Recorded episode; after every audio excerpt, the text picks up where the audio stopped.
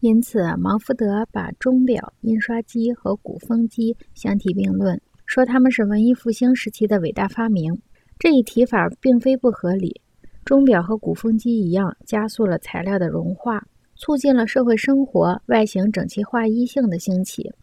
在18世纪后期，工业革命兴起之前很久，人们已经开始抱怨社会成了一台枯燥的机器，它以令人头晕目眩的速度把人放在里面搅拌。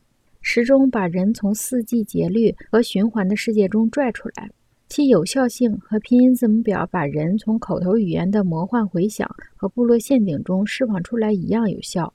个人从自然控制和部落掌握中解放出来，这样的双重转换，并非是不受惩罚的。然而，在电力时代条件下，向自然和部落的回归，又单纯的带有致命的色彩。